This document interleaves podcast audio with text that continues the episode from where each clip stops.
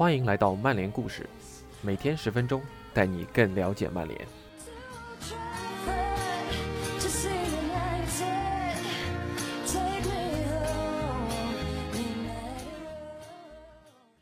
今天的曼联故事是本周双子星主题周的第四个故事。今天故事的主人公是 C 罗和鲁尼，这对天才少年都在曼联经历了从青涩成长为巨星的过程。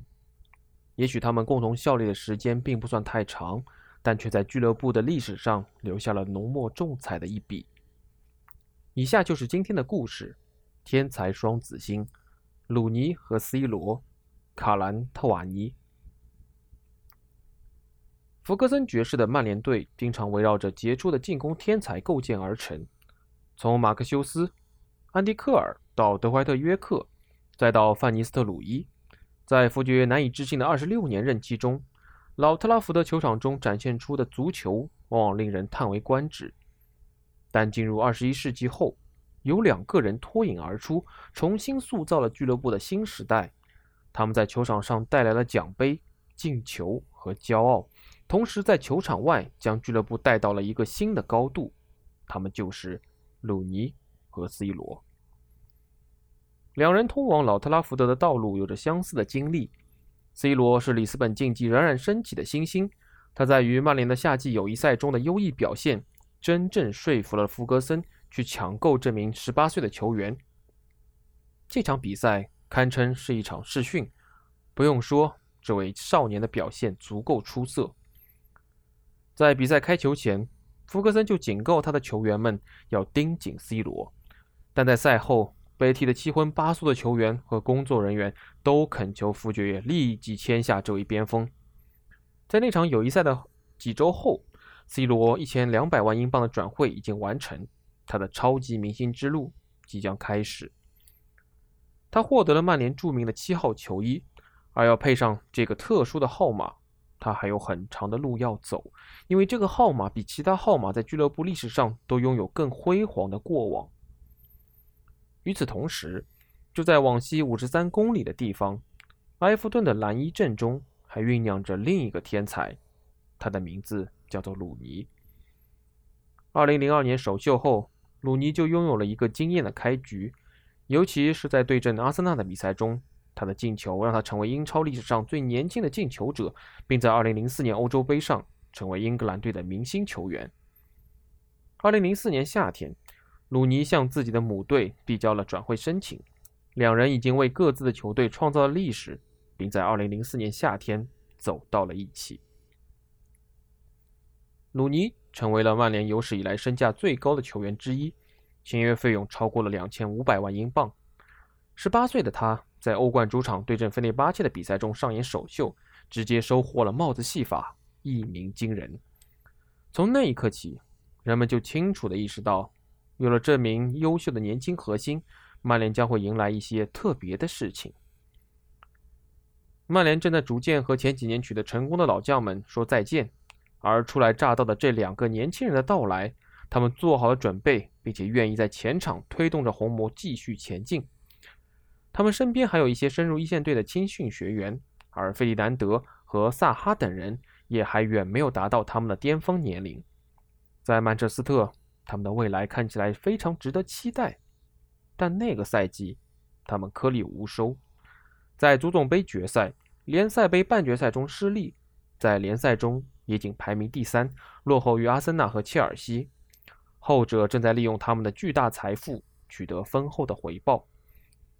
然而，在个人层面，双子星的表现却相当出色。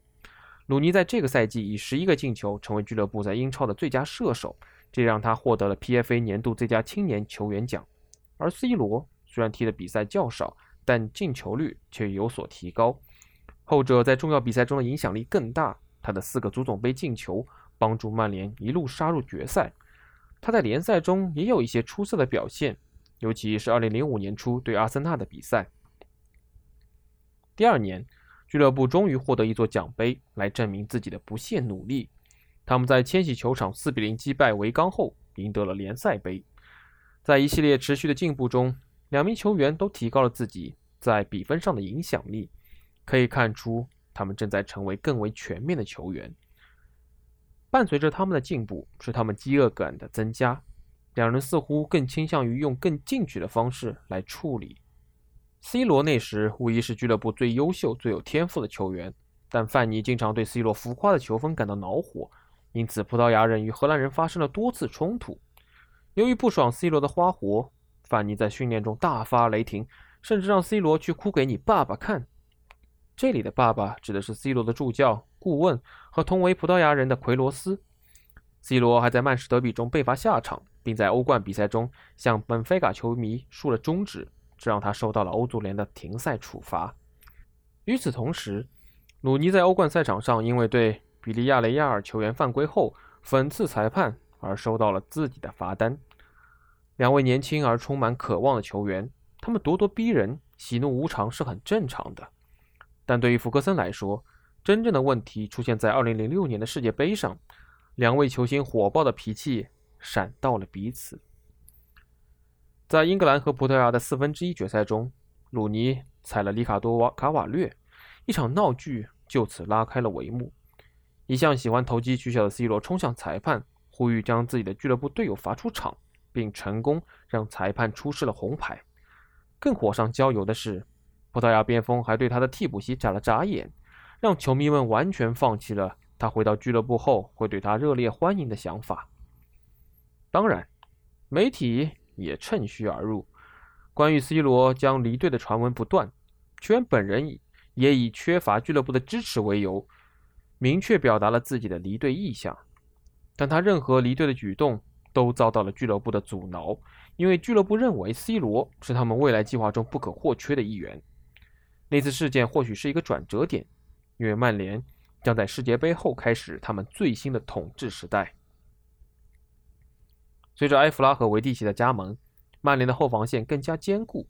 范尼也因为与 C 罗的争执而离开。曼联拥有了一支更年轻的球队，他们也已经做好了挑战世界最佳的准备。当时，关于 C 罗和鲁尼之间关系紧张的传闻都被两人和俱乐部一一平息。确保球队保有良好的精神状态，他们希望就此终结英超小小的冠军荒。虽然 C 罗总是被吹捧将成为超级巨星，但2006至07赛季是他证明自己可以真正达到最高水平的赛季。那个赛季的曼联被证明是很难被击败的。在赛季的前半段，曼联只输了两次，C 罗在他的搭档的大力支持下，几乎要在每场积分板上留下自己的名字。而在2007年初，葡萄牙前锋的表现更上一层楼。在曼联频频打击对手的同时，他也轻松地打进了一记头球。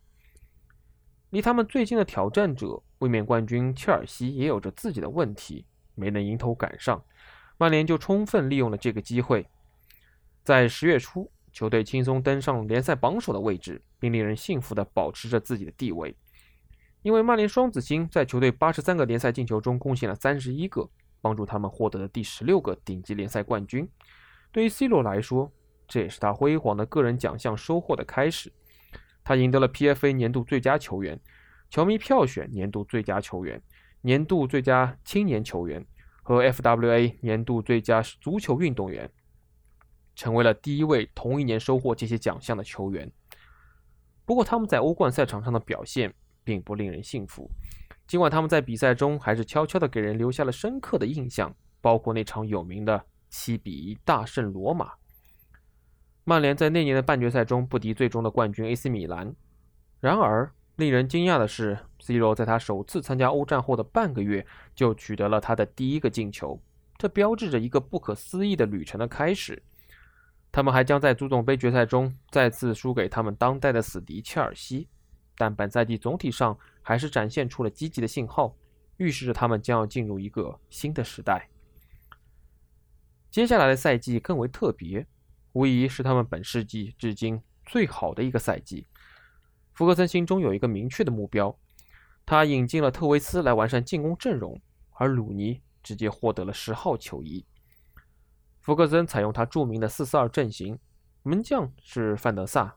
韦斯布朗和埃弗拉占据两个边后卫的位置，中卫则是费迪南德和维蒂奇的珠联璧合，中场是哈格里夫斯、斯科尔斯、卡里克和 C 罗的四人组，他们会对锋线上的鲁尼和特维斯提供巨大的支持。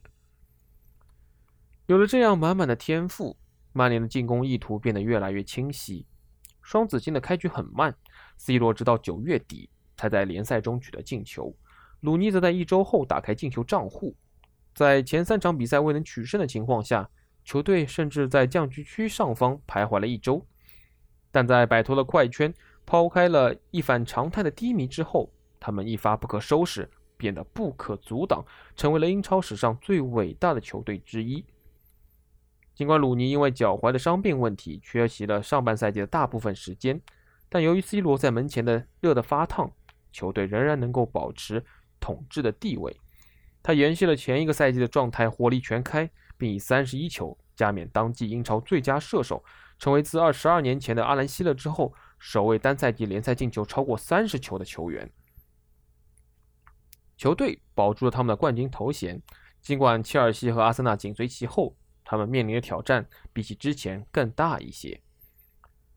他们的欧冠战绩也无可挑剔，小组赛无一败绩，五胜一平。鲁尼和 C 罗打进了十三个进球中的八个。淘汰赛中稍显吃力的淘汰里昂之后，在四分之一决赛中再次淘汰罗马。鲁尼和 C 罗在意大利的首都各进一球，然后特维斯在主场封王。半决赛对阵巴塞罗那。斯科尔斯在老特拉福德第二回合的比赛中的神奇进球，决定了这场比赛的胜负。这也让他们能够去到莫斯科，而在那里等待着他们的是挑战他们英超冠军失败的切尔西。在卢日尼基球场，C 罗先发制人，但兰帕德的进球扳平了比分。这两个进球都是在上半场产生的。经过紧张的交锋，德罗巴在加时赛中被罚下，比赛进入点球大战。鲁尼已经被换下，而 C 罗本赛季最后一脚射门被切赫扑出。尽管如此，幸运之神还是眷顾了他们。特里的打滑失误和阿纳尔卡的点球被范德萨扑出，让曼联赢得了俱乐部历史上的第三座欧冠冠军，也给到这支传奇球队一个恰当的回报。鲁尼和 C 罗这对双子星又打出了惊人的数据，整个赛季联手打进六十球。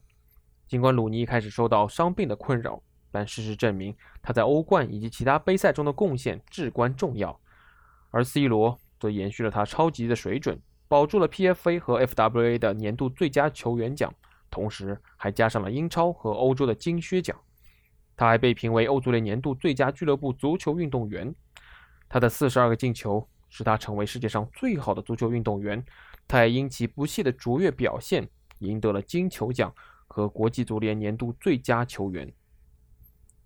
这支依然年轻的球队将在接下来一个赛季重复他们在国内的非凡战绩。又一次缓慢的开局需要再一次的反击。